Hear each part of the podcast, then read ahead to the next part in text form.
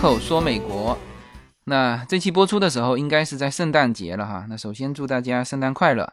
那么这期的嘉宾，呃，但是大家非常熟悉的叶子，因为年终盘点，我必须把他请来。来，叶子给听众打一个招呼吧。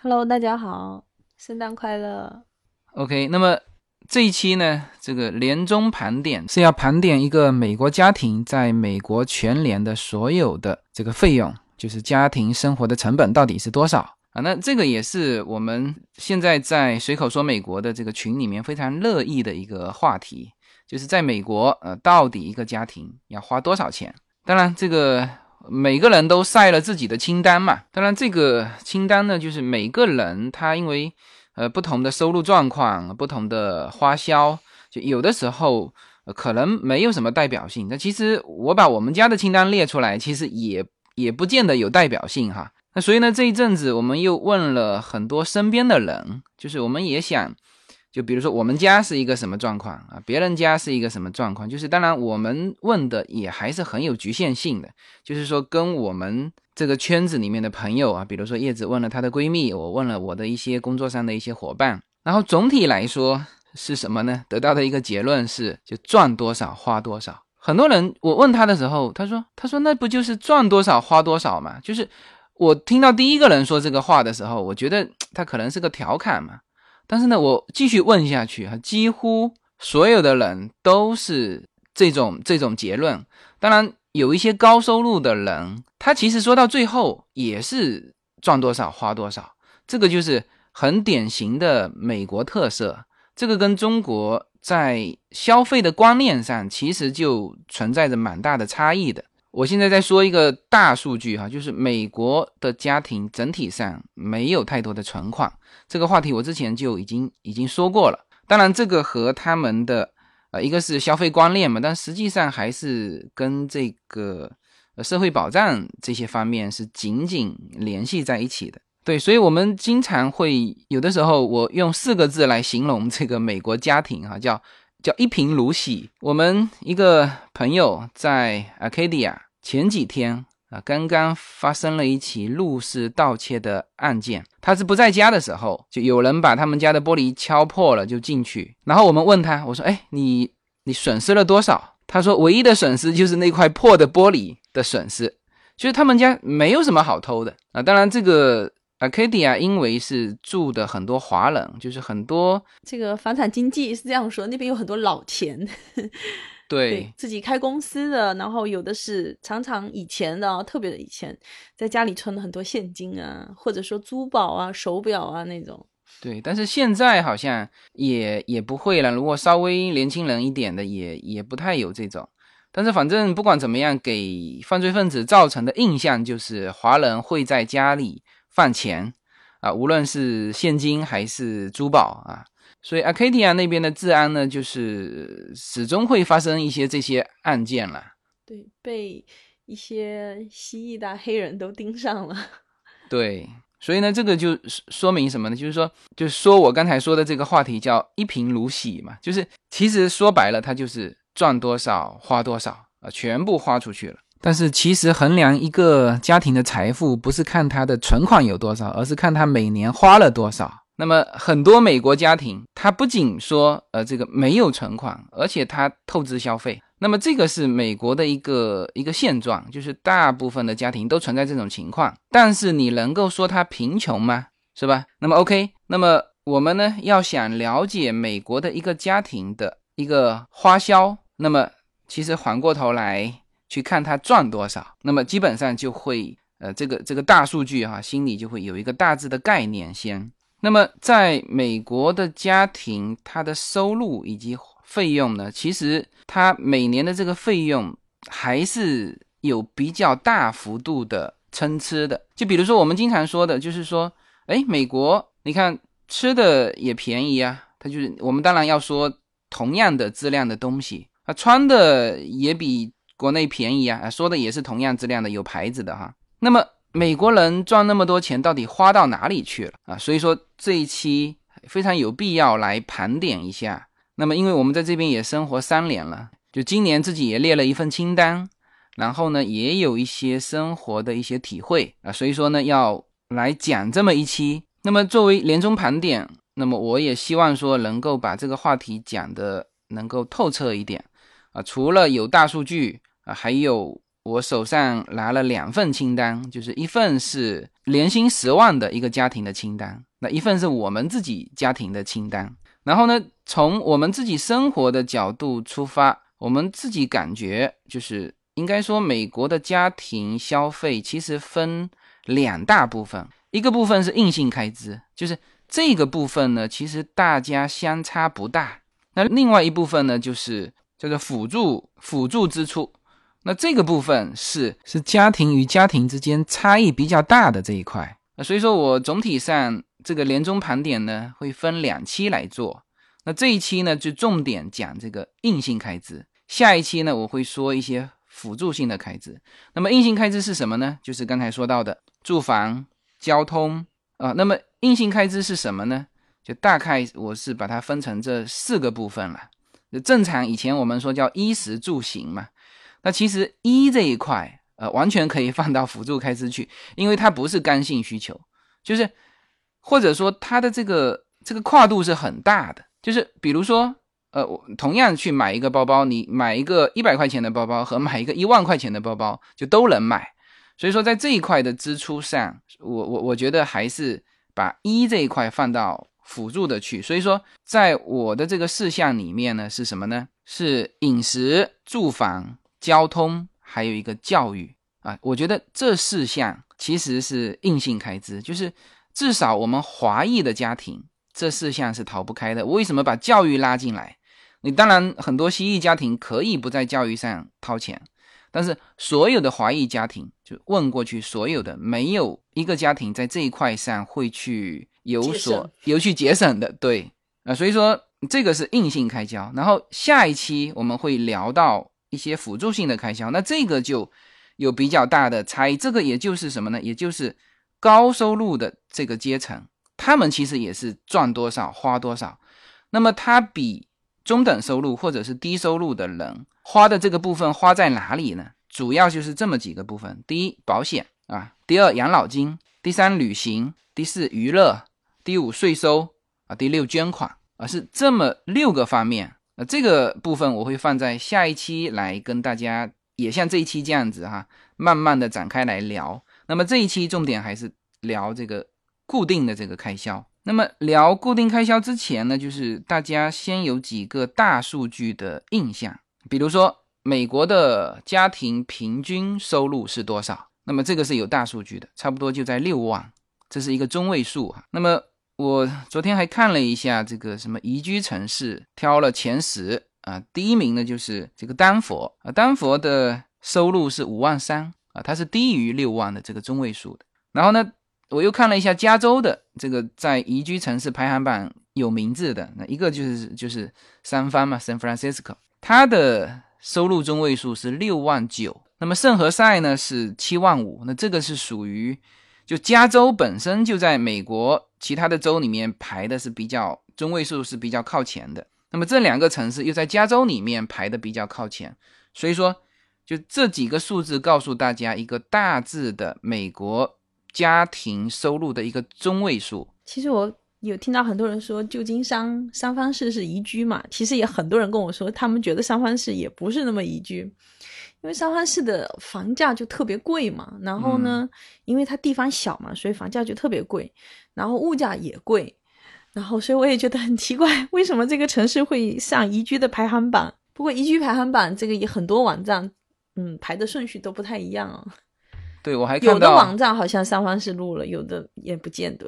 对，我还看到纽约好像宜居城市排名倒数第四，也是物价贵、房价贵啊，而且纽约的这个犯罪率也高啊。但是三藩市好像现在，嗯，犯罪率这两年也提高了很多，因为三藩市，嗯，不是作为庇护所城市嘛，他们就是可以庇护一些非法移民，所以说犯罪率就近年来增加了非常非常多。OK，那这个是一个总体的指中位数的美国家庭收入呃的一个大致的一个概念哈，大家先有这个概念。然后呢，我再一级一级往上说哈。那么如果你的家庭是年薪十万，那么因为我手上这份清单就是一个年薪九万五的一个家庭的开支的清单。那么你如果家庭是年薪十万，那么其实你已经进入了美国百分之二十，就前百分之二十的一个收入家庭。那么这个亚利桑那州的州长年薪也就是九万五啊，所以这个很多中国的家庭自己对比一下哈，其实也就是说，如果你在中国收入超过七十万人民币，你的家庭收入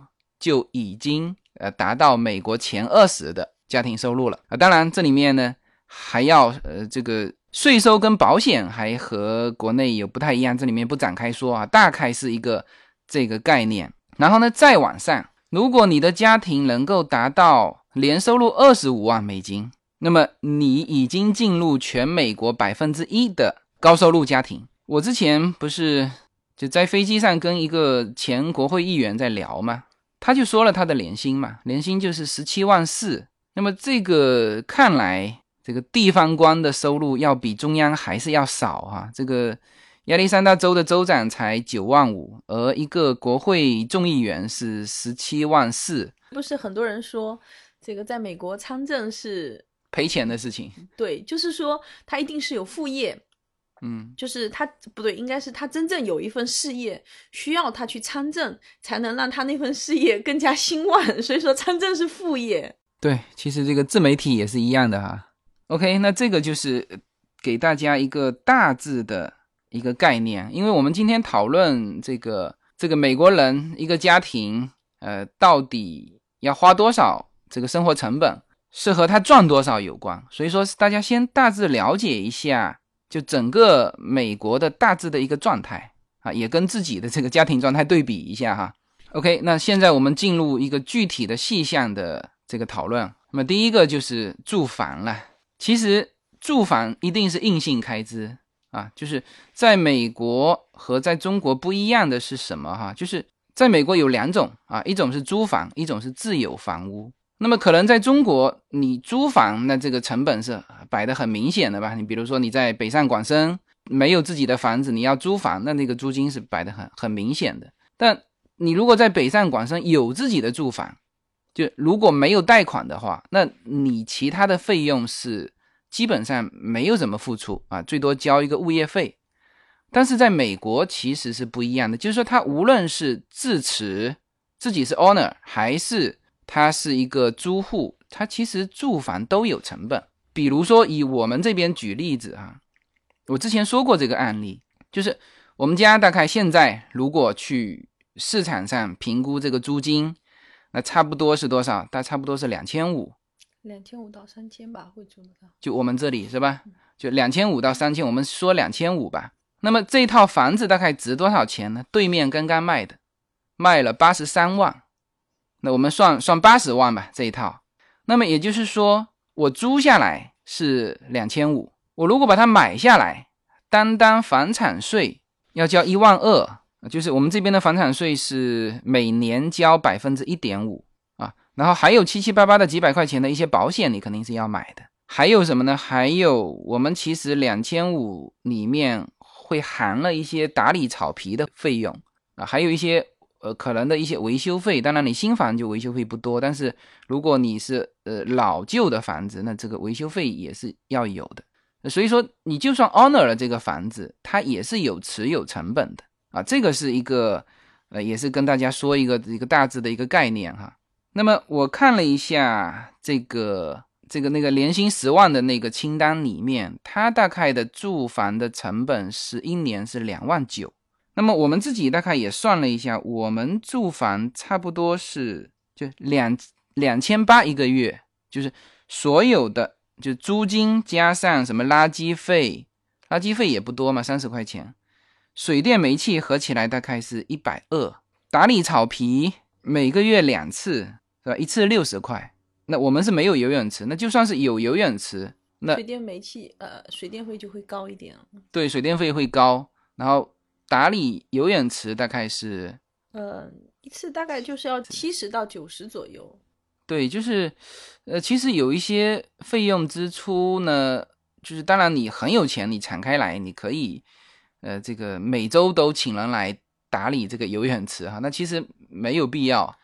而且现在很多年轻人买房子，就是买在比较新的地区嘛，就是你看他们新的房子院子都很小很小的，不管房子有多豪华，但是常常院子就不是太大嘛，普通的住房。因为现在大家也觉得不想花这个钱，或者说是觉得没有空去打理。对，就差不多就是这种费用了。就是，呃，我们如果是按照两千八来算，就是住在我们这个区哈，因为我们这个区还是 OK 的。第一是学区嘛，第二治安也不错，第三就是生活很方便哎。那么这样下来是三万四，也就是说，在美国的家庭开支里面，住房会占到蛮大的一个比重。像刚才那个年薪十万的，他的住房占到他的九万五的百分之三十啊，就是住房其实是在固定开支里面，就是硬要支出的开支里面，呃，它是第一是占的比例比较大，第二呢，其实可调节的幅度也比较多，就是你住在什么样的区，可能呢这个差异会比较大。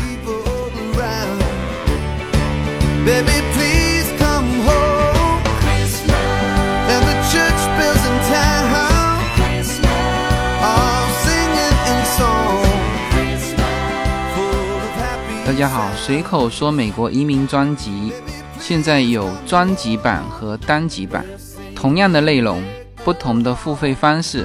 单集版可以根据您个人的需求，精准的点击个别单集进行付费收听，而专辑版是为了方便照顾到您的付费方便，点击一次付费就可以收听全部四十集的移民专辑内容。相同的内容，不同的付费方式，欢迎大家订阅收听。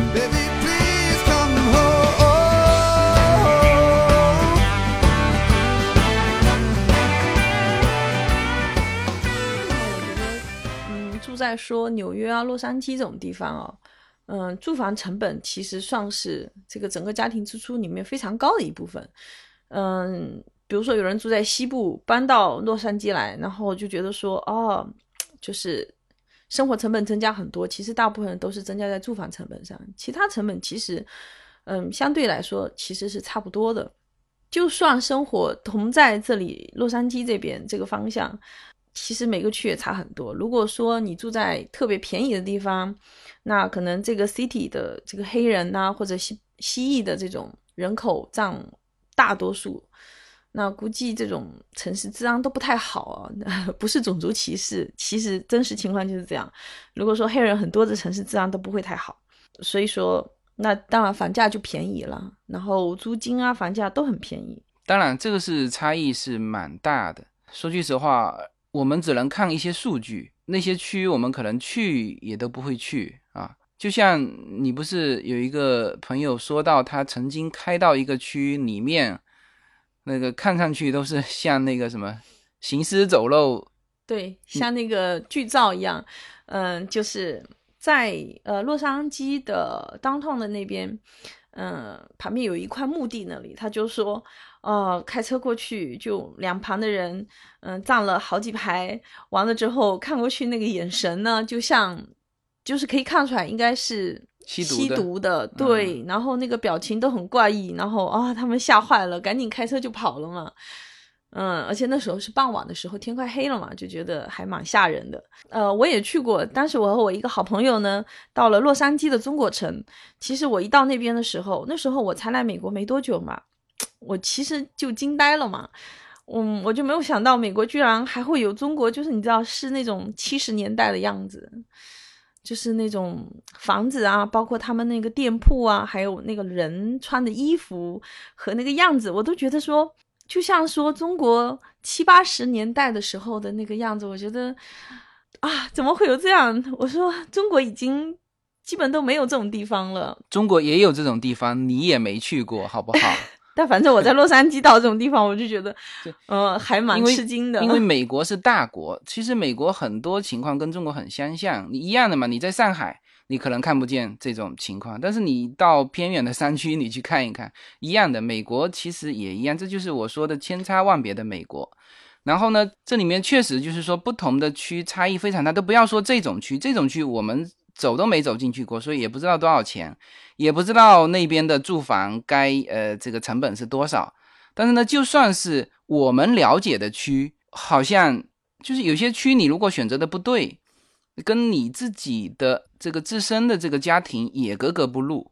嗯，对啊，我一个好朋友，他们住在这个嗯 Monterey Park 嘛，我想应该很多人都会知道，那边是一些比较老的那种华人，很多住在那里。他们当时为什么会住在那里？他们家庭条件蛮好的，但是因为他们的工厂开在那里，所以说他们就想说住的离工厂近一点。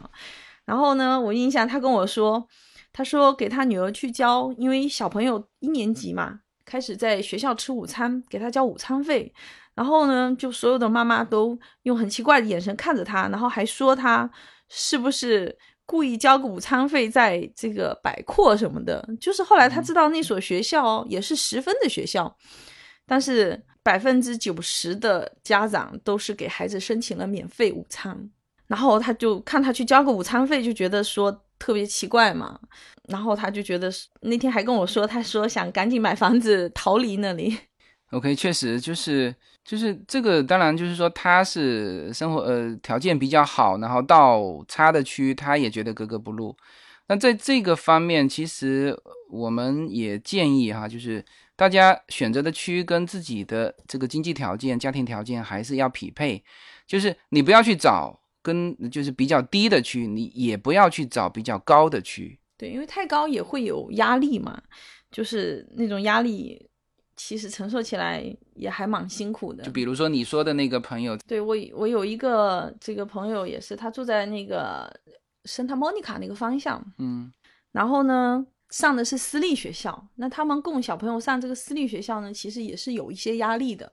但是你知道，就是华裔的家庭觉得为孩子。有一些奉献都是应该的嘛，嗯，然后那班上有个小朋友过生日，然后呢就请全班小朋友说去佛罗里达的那个迪士尼玩，然后呢包一个小朋友和一个妈妈的机票，然后后来就包全班的，对，一个小朋友一个妈妈就愿意去的人，嗯，就当就是可以一起去嘛，嗯，后来他就是他根本不敢去，嗯，因为就是说他包了你的机票和小朋友的这个所有的吃穿住行。两天，但是这个钱，那你要送给他什么样的生日礼物呢？那就是说，他觉得这个钱对他来说是有压力的，而且等到他孩子生日的时候，嗯，其实小朋友都有杆秤嘛，他也会希望说，嗯，我曾经被这个小朋友邀请去过他生日，我也希望有一个这样的生日 party 啊，或者说这样过一次生日啊。那对于父母来说，其实压力蛮大的，嗯，那因为他们还小嘛。那可能在学校里面呢，也互相不会说太多做比较，但是当他长到说小学高年级或者初中的时候，我觉得小朋友在那种环境里面啊，不要说父母有一两次压力，小朋友就天天跟同学在一起，我觉得也是很有压力的那种感觉，就觉得说，我觉得就是那种感觉都不太好。嗯，我觉得对小朋友的成长也是不见得是有利的啊。就是说，嗯，父母超出自己的这种能力范围，为孩子做过多的事情，我觉得对孩子来说也是一种压力。OK，这个说到房子的话题，我们会把它深入一点，就是把这个东西告诉大家，就是在美国有好的区，有差的区啊，但是呢，你要找到一个适合你的区。其实，在美国买房子就是对教育的一种投入啊，因为你生活在这个区，那你在这里上学，然后呢，嗯，上这里的学校就是对教育的投入。而且你看，美国这个，嗯，卖房的旺季哦，是在每年的纳税过后三月份一直到九月份左右嘛，就是它整个夏季嘛，那时候是房产的比较热的时候，其实。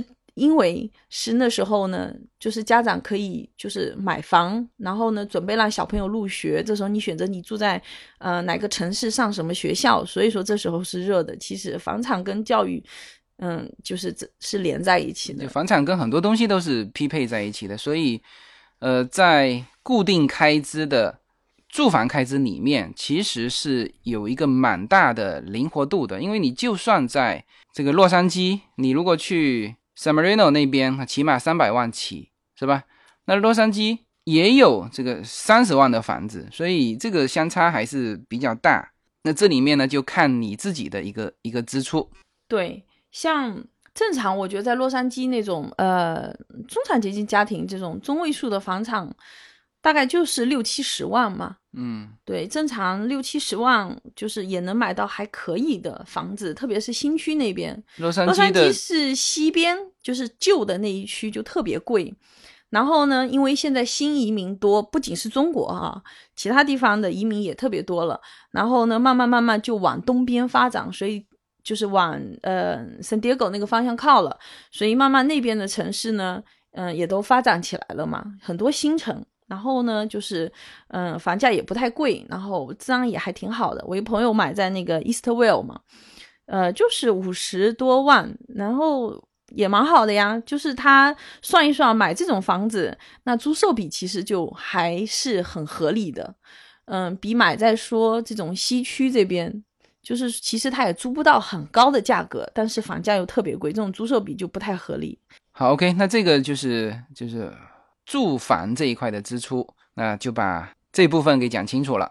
那么第二块就是交通，那交通也是硬性开支，无论在哪里啦，特别是在洛杉矶，在洛杉矶它公共交通不怎么发达嘛，呃，只有一个地铁啊，但是那个地铁你绝对是，就我可以让我的朋友啊从机场坐地铁到那个站，然后呢，我还要开二十分钟去那个站去接他。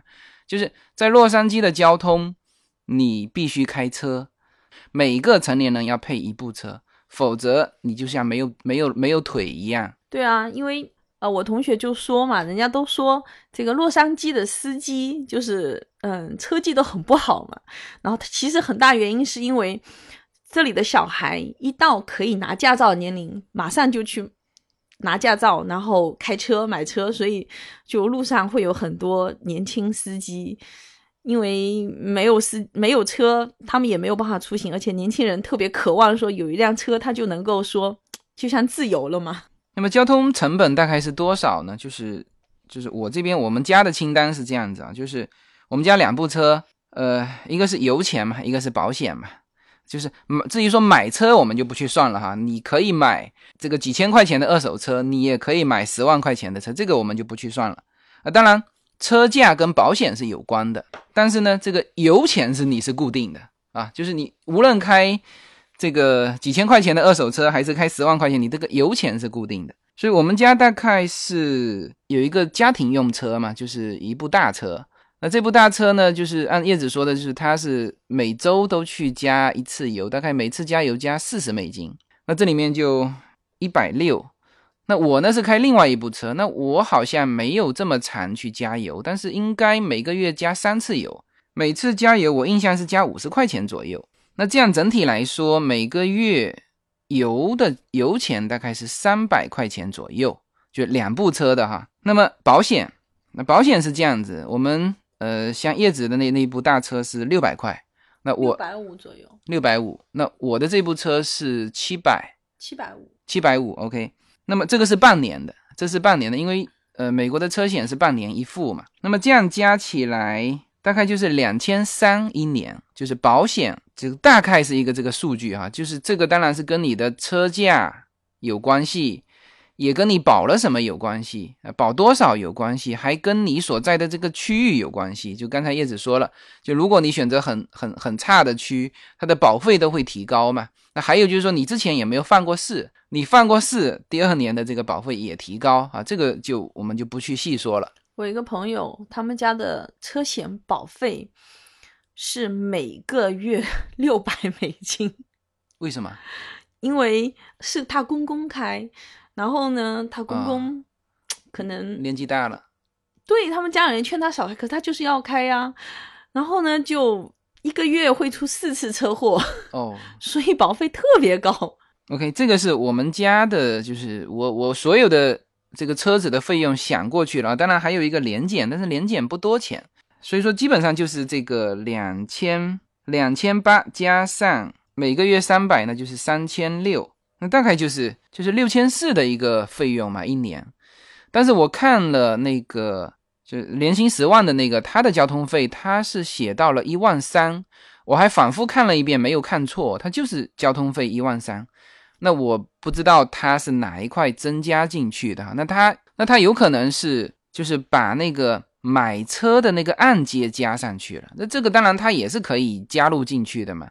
那因为我是没有把它加入进去，因为我买我现在的那个第二部车子，就是当时贷款贷了三万块钱，然后呢每个月也付八百多块钱。那这个我是没有加入进去。那如果我加入进去，那这个就就就高了，因为呃，我两部车还有一部车子是有贷款，那这个就达到了一万六啊。那那我觉得从费用的角度上来讲，那就我们不去把这个加入进去。所以说交通费用大概就是这样子，两部车六千四。没有什么能够阻挡你对自由的向往。人生是一趟旅途，精彩的是沿途的风景。大家好，我是无限自由，非常高兴能够通过随口说美国这个节目来认识大家。我每周都会在洛杉矶为大家录制一期随口说美国。现在大家除了可以听到我的音频节目之外呢，还可以登录我的微信公众号，我公众号的名称是。L 一二零一零零一一五无限空间，这是一个新移民家庭分享美国生活的点点滴滴的一个个人空间。同时，为了更好的与大家互动，我还开通了与随口说美国同名的新浪微博。移动互联网的神奇之处呢，就是可以把同类的人拉得很近，天涯若比邻，世界地球村。让我们享受这个自由连接的世界吧。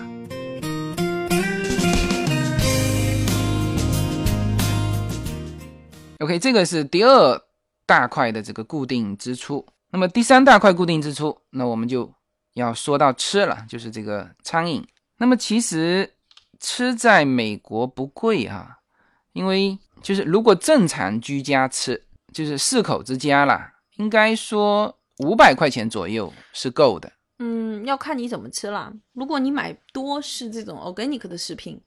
那么应该费用是会在六百多一点，就是都在家里吃，但是你买的食品都是很好的，都是有机食品，那么会在六百多这个价格。那就是，然后也根据你住的地方有不一样嘛，因为如果你住在说，因为超市也是这样，就是说，嗯，墨西哥人，呃，西裔、西班牙裔那种，嗯，卖比较多墨西哥食品的那种超市呢。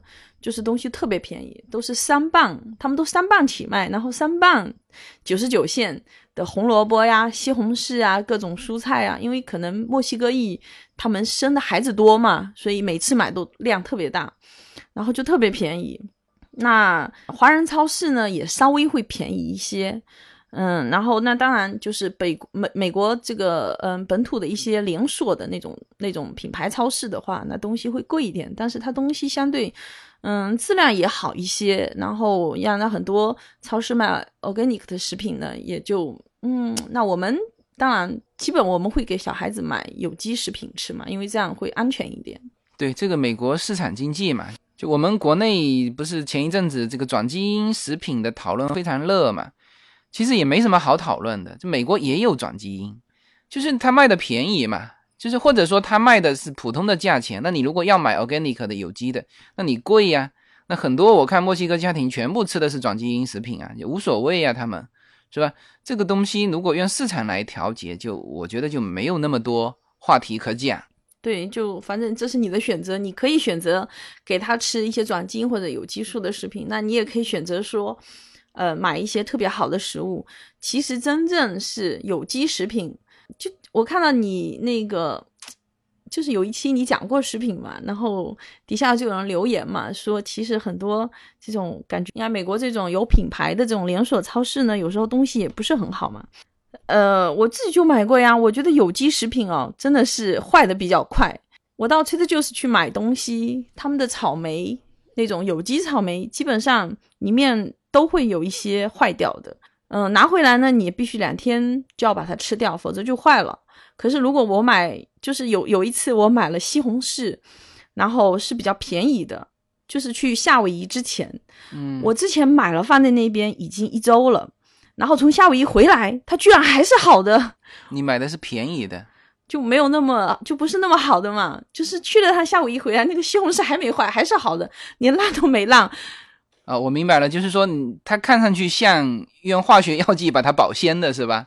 对，真正你想是没有打过一些这种化学药剂的，它就是现宰现现给你吃的，那么东西自然而然它都会腐败啊，都会这样啊。可是那些保鲜那么久的，我就啊，反正不太敢吃了。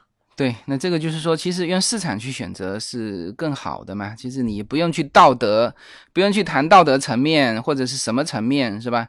那么这个是一个，如果你在家里吃的一个一个费用。那当然，其实每一个家庭都有在外面吃的啊。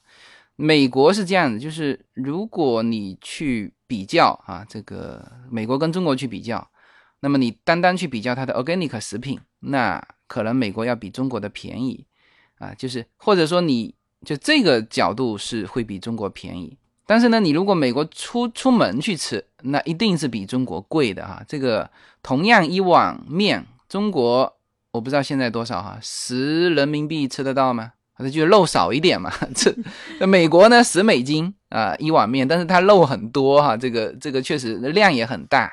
那么。就是出门不管怎么说哈，出门吃还是贵的。那我看了一下那个十万美金的那个生活清单，他的吃大概总体来说一年花了一万一，然后分摊到这个是在家吃还是在外面吃，他居然还分得出来。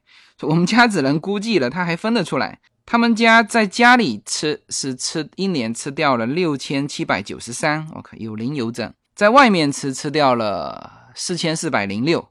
也就是说，他的四六开是在家吃的多，在外面吃的少，而且他是金额四六开，说明他在外面吃的很少，是吧？那我们家的情况是什么呢？我们基本上在家，呃，四百块钱就就够了，然后在外面每个月会吃掉八百块钱，因为我们大概每周会在外面吃三次，那么一次算六七十块钱嘛，一个月下来，差差不多是八百块，也就是说我们的这个。四八开是重头是在外面吃的多，这里也包括给小朋友买一些小零食什么的啦。那正常其实一家四口一顿吃七十美金也是吃的非常好了。正常你想一碗面就十几块钱，然后美国分量也大，一家四口点个两碗面，然后点个小菜就差不多了。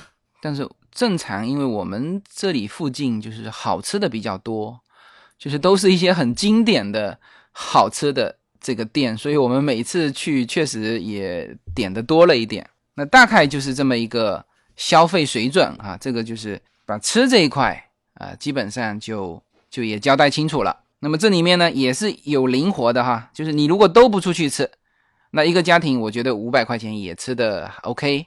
其实美国他们这里主妇嘛，嗯，我们家就会就是每天都会收到各种超市的那种。折扣券呐什么的，还有 coupon 什么的，嗯，我看还蛮多人就是把这些都收集起来，然后去买的时候呢，就用这些买，其实一个月也能省不少钱。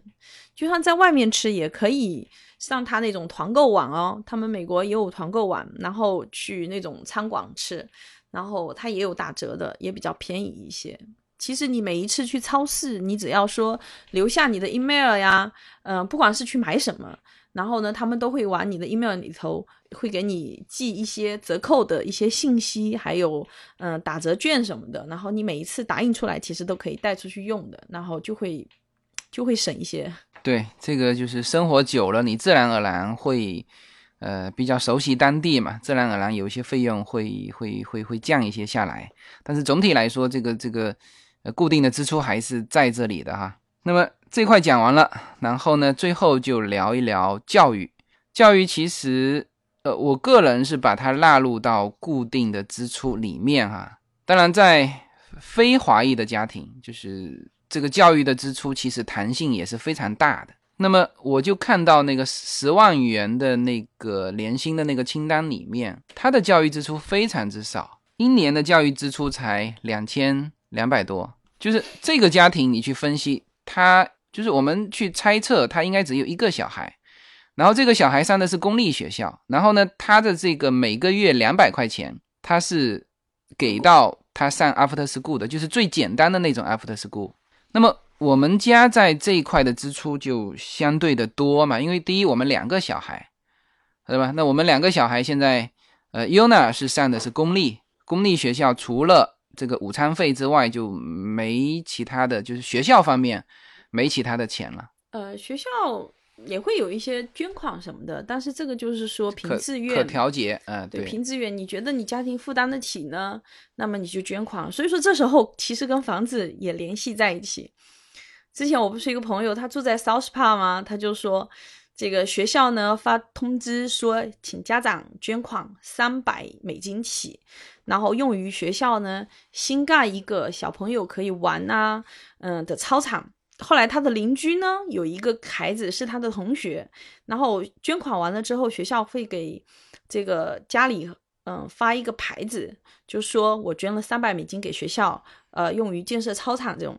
然后呢，他的邻居的孩子是他们女儿的同学，后来她就说，她老公有一天从邻居家门口过，她就说：“你看我们邻居好小气，三百美金都不肯捐。”嗯，其实嗯，就是说，因为他们那个区房子其实还蛮贵的，然后学区也特别好嘛。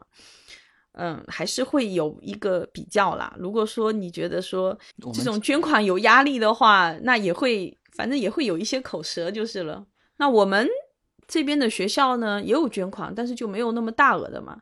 就像每年上学的那些笔呀、纸啊那些，其实都不是硬性要求，嗯都是捐款。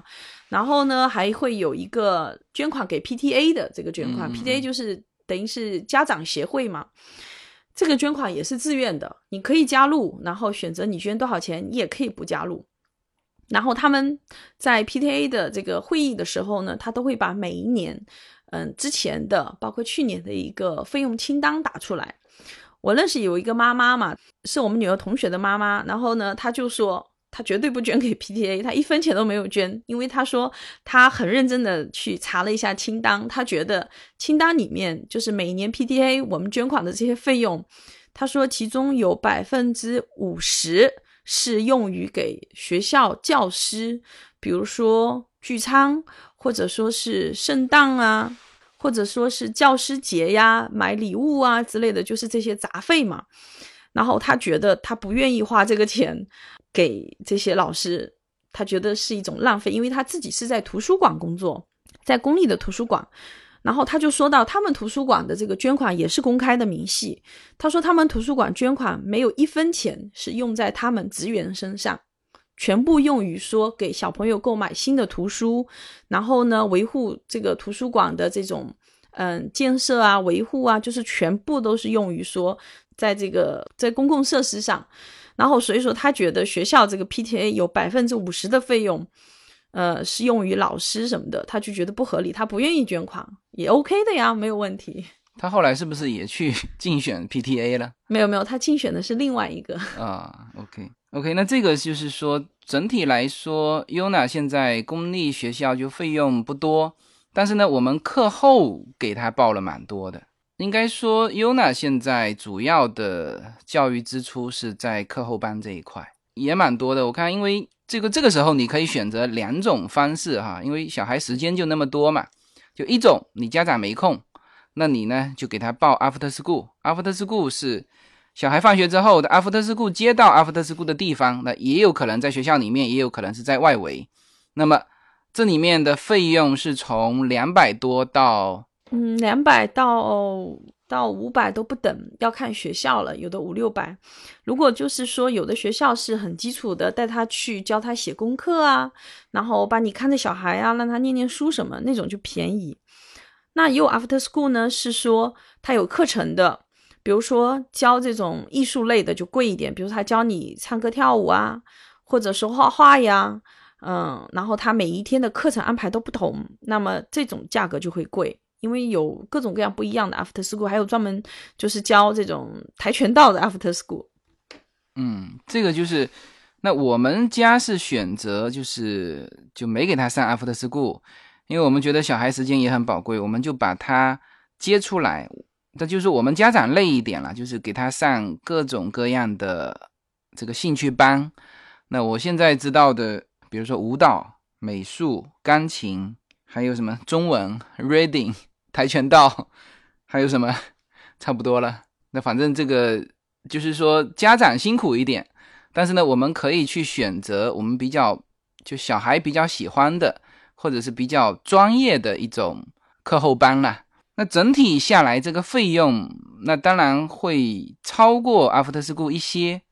整体下来费用大概是每个月大概是接近七百块，就是在 UNA 这一边。那么这里面就舞蹈，就因为很多人就老在问我这个，哎，你们家小孩大概上这个班花多少钱？那个班就是他其实想一方面有的跟国内去比较嘛，另外一方一方面呢就也想过来之后啊，它可能是一个什么样的支出？所以说这里面也也具体的说一说哈。比如说，UNA 上的舞蹈课是每周四十块啊，那就是一个月就是一百六。那四十块，他是上了两堂嘛？嗯，正常在美国就是这种，嗯，兴趣班，如果是有一个 group 的，就是有好几个人一起上的，呃，大部分是二十美金一堂课一个小时。那如果你是呃二十到三十，然后如果你请的是那种嗯私人的一对一的。那么基本上是五十到八十美金一个小时。对，那这些就我们也还比较喜欢让他去这些专业的这个兴趣班去上，因为他这个兴趣班不仅是教你这个，他就还有很多活动嘛，是吧？像 UNA 现在就进入非常繁忙的这个档期，什么呢？就是这边洛杉矶，你知道哈，华人会组织各种各样的春晚嘛。那么就开场节目一般都是小孩子呼。呼啸而上，都是那种，所以这个 UNA 现在也接了很多的这种节目，还去电视台彩排啊什么。刚刚前天，他妈妈还送他去晚上去那个这边的一个什么汉天卫视这边去去彩排。那么这个就是你给他这种这种投入，他就不仅是学到东西，也有一些机会去参与到这种。呃，一些活动当中去，那也是很值得的。我们觉得，我们觉得比 After School 要好了。那再比如说，呃，他上的这个美术，那美术的这个应该说我们算是呃选择了一个比较好的老师，收费也很低哈，他一次只只有二十块钱，那么每周就上一次，那么一个月也就才八十块钱。那么这个国内很多人学钢琴啊，这个 UNA 也学钢琴，那我们这边报的是一个。这个华人的钢琴老师，因为小孩子现在呢，就是他也还小嘛，就是从基础的开始学。那我们觉得就是先试一试，看看他是不是有兴趣啊。所以说，我们这个就是请的老师是不错的，就是说收费是呃，我们觉得很合理的哈。那我们家里买的这个钢琴呢，也是就是一般的，就是让他先试一试。如果说他自己能够上一个轨道。那我们就会给他换一个好一点的这个钢琴。那么钢琴的支出呢，差不多这边是五十到八十，是吧？一堂课。那么如果按五十算，一周四次，那有的当然就我们优娜有的时候就呃又请假呀，又什么就上不了四次，你就差不多就是打个一个月两百块钱在钢琴上。就 UNA 另外呢还有上一个就是在一起的一个是中文一个 Reading。还有跆拳道，这个是呃一个培训机构是吧？OK，那那么 reading 是英文哈，就是读英文。那么我们也给他上中文，反正就是这边的孩子，就是华裔的孩子都会给他上一些中文。当然，我对他上的那个中文是是很不满意的哈，就是很简单的中文。嗯，不过中文其实在加州现在还还是蛮重要的。今年好像加州呃开始立法。就是中文也纳入说他们的教育体系。原来呢，这边大部分双语学校呢是西班牙语和英文。嗯，现在呢也可以有很多新的，就是说学校就是双语，是中文和英文。嗯，其实有一些老外还蛮爱学学中文的。川普的孙女不就上中文？呃，对他们就是这种小学这种，如果是中英文的，他们基本上小学呢一二年、一二三年级呢，那就会中文学的多一点，然后到四年级开始中文慢慢少了，英文多一点，然后这样双语学习蛮多这种中文学校的。现在在一些这种白人比较多的 city，呃，也有很多这种中文学校、双语学校。OK，那这个费用大概是三个月，你说的是七百二是吧？就三个月合起来七百二。嗯，这个有的中文学校呢，嗯，因为早期来这里的其实是很多台湾移民嘛，然后以前的很多中文学校哦，他们学的是台湾的拼音和繁体字。那现在随着大陆来的移民多一点了，也很多学校开始就是换了嘛，就是换成说我们这种简体字和呃这种字母的拼音。对，那这三个合起来差不多，你说的是三个月七百二是吧？那一个月就两百四，所以说这里面大概现在 Yuna 学的就是这些，大概合起来接近七百吧。那我觉得这个还是我们能够接受的啊，就因为这个我们家小女儿现在上那个私立的幼儿园，一个月是 Preschool preschool，对，上的是八百一啊，对，那那这样子我们家就在教育上的投入就比较多了，那一个月要达到一千五，八百一的 preschool 其实还算是不算是很贵的，嗯，这里就在他们幼儿园旁边的一家幼儿园，一个月一千八，哇！就还蛮豪的，我觉得那个幼儿园 就挺贵的。但是我们那个幼儿园应该是比较热门的，你上次说好像那家就都很热门，对，都是要排队的。嗯，就好的幼儿园呢，你想上一定要提前去排队，要不然就是也他名额要等嘛。就我们我们当时运气还比较好，一一塞就塞进去了，主要是他姐姐也在那个幼儿园。对，所以他呃有优先这种接收的。但其实现在这个投入也不算大。你说小朋友要真正说，嗯、现在这种华裔的小孩哦，以前说华裔小孩只会读书嘛，就是只有读书读得好。现在华裔小孩个个都是全面发展的，除了读书好，嗯、我知道很多小孩体育也特别好，网球啊、游泳啊、篮球啊，然后都是很不错的。然后音乐也会。也参加很多这种课外的活动啊，社会活动。现在的这个亚裔呢，还是蛮全面发展的，所以说，嗯，我觉得家长投入其实都是还蛮大的。当然，亚裔的家长愿意投入啊。嗯，之前我的一个朋友就说嘛，他说这种美国有一个华裔的虎妈嘛，还出了一本书嘛，是耶鲁的教授对吧？大家都知道那个虎妈嘛。然后他说，他觉得哦，因为他有很多同事是韩国人，他觉得韩国人呢是那只虎的虎头，就是韩国人对小朋友的这种教育投入啊，就是还更大，而且他们也还觉得应该是棍棒底下出孝子这种出人才，出人才，就是很很激进的，还蛮激进的那种。韩国人我觉得感觉好像都还蛮激进的。对亚裔，他其实对于教育这一块是很重视，我们应该说很重视。呃，这个是一个好事情啦，这个是一个好事情。可是现在不是，就是刚刚最近还那个，就是加州的这种这种 U C 系列的大学还说要教育平权嘛，就觉得亚裔学生太多了嘛。但事实上，跟亚裔家庭特别重视小孩的教育是有关系的。像我的那个台湾朋友就说呀，其实很多说是平权教育平权进去的这些非裔和西裔的这种呃学生，嗯，你是让他进去了呀，可是他不见得能毕业。很多学生读个半年就被老师 drop 掉了，而且有很多学生他就是一直也毕不了业，然后自己都放弃了。其实很多的，因为这种没有这种家庭氛围。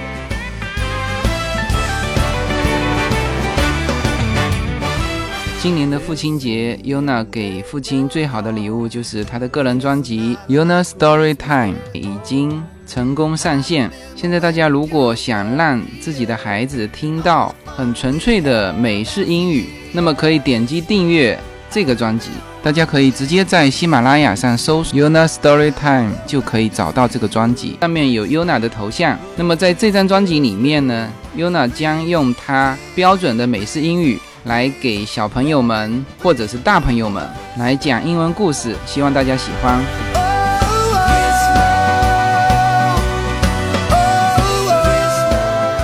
OK，那么这个硬性开支最后的这块教育，那基本上，呃，大家也有一个了解。那么这一期呢，基本上我们把这四大块啊，住房、交通、饮食和教育。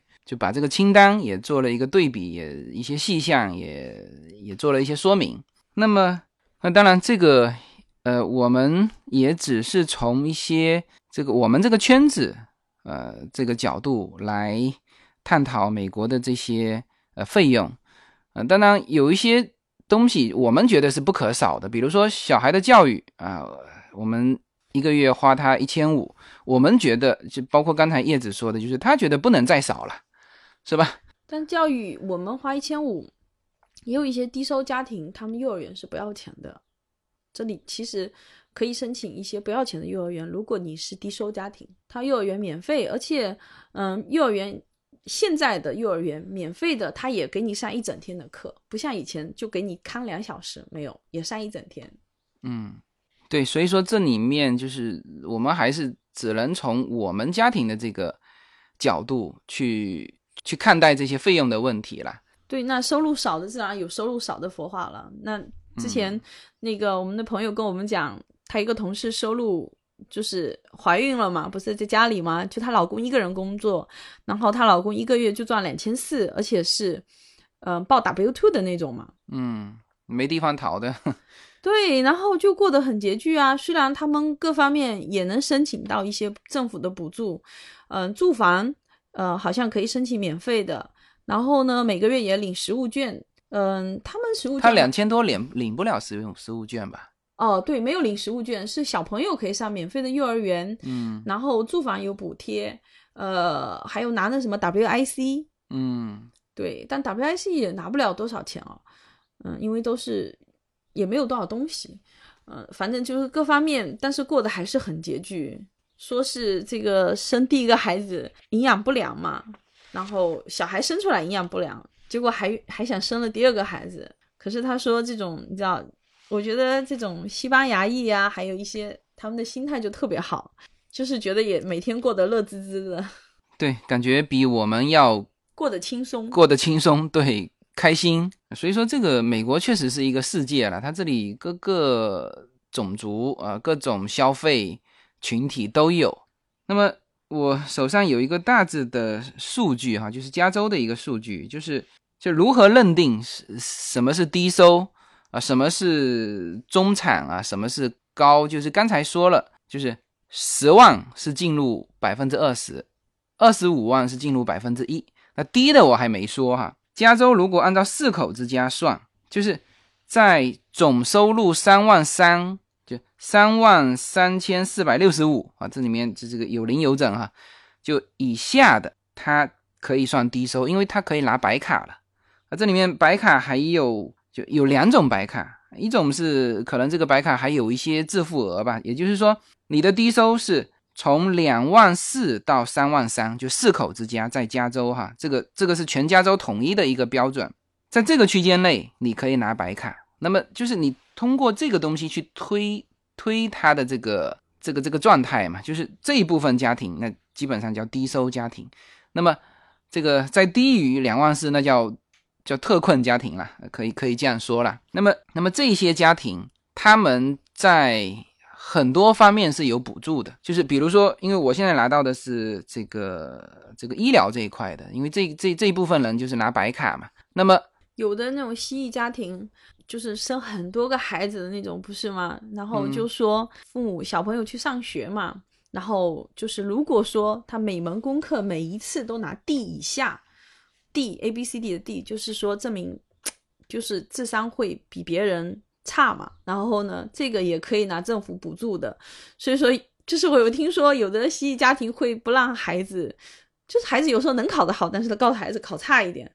然后用这个拿补助，对这个我估计是残疾人的那种补助，因为因为他就是等于是伪装弱智嘛，不是？我之前还听了一个，还不是段子啊，是真实的事情，就是在新闻对，在美国这边有一户家庭嘛，就是妈妈先自己伪装那个这这个弱智，这个然后呢又让他两个小孩伪装弱智，然后伪装了十十好几年吧。他自己伪装的时间更久，后来被发现了，这个就就遭到很严厉的这个制裁了。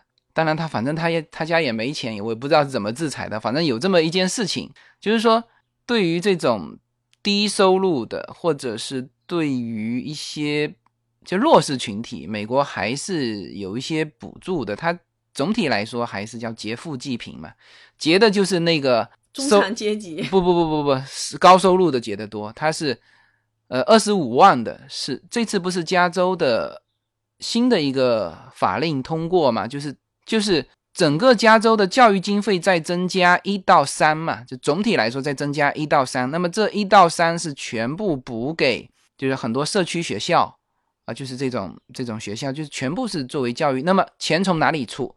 不是每个人出，是专门针对二十五万年薪以上的人，叫他好像再交百分之三的，就年收入里面再扣百分之三。那这种劫富济贫的事情。去投票肯定投过了嘛，知道吗？就是，就是所有人反正他达不到二十五万，跟我没关系，那我肯定投赞成票。所以总体来说，美国的这种就低收入家庭也有他自己的活法。那么政府会给很多补助。我曾经看过一个数据，说七七八八的补助加起来会达到四万多，就是一个家庭。那这个数字我没有没有细看，就是我不知道是说把它补到四万多，还是说。呃，补补了四万多给他，那反正总之就是说这一块有各种各样的补助，起到这种劫富济贫的效果。我之前在那个 Chinatown 旁边有一个洛杉矶那个 Chinatown 旁边有一个很大的墨西哥的这种市场嘛，就是这种集市。然后呢，当时也是好奇嘛，你知道，刚来，然后就跑去逛，白天逛还是挺安全的。逛了一圈，后来从那边出来，就看到路边上哦。就很多，但那一块肯定是特别穷，然后也是不是就比较乱的嘛。嗯，到了晚上不可以过去。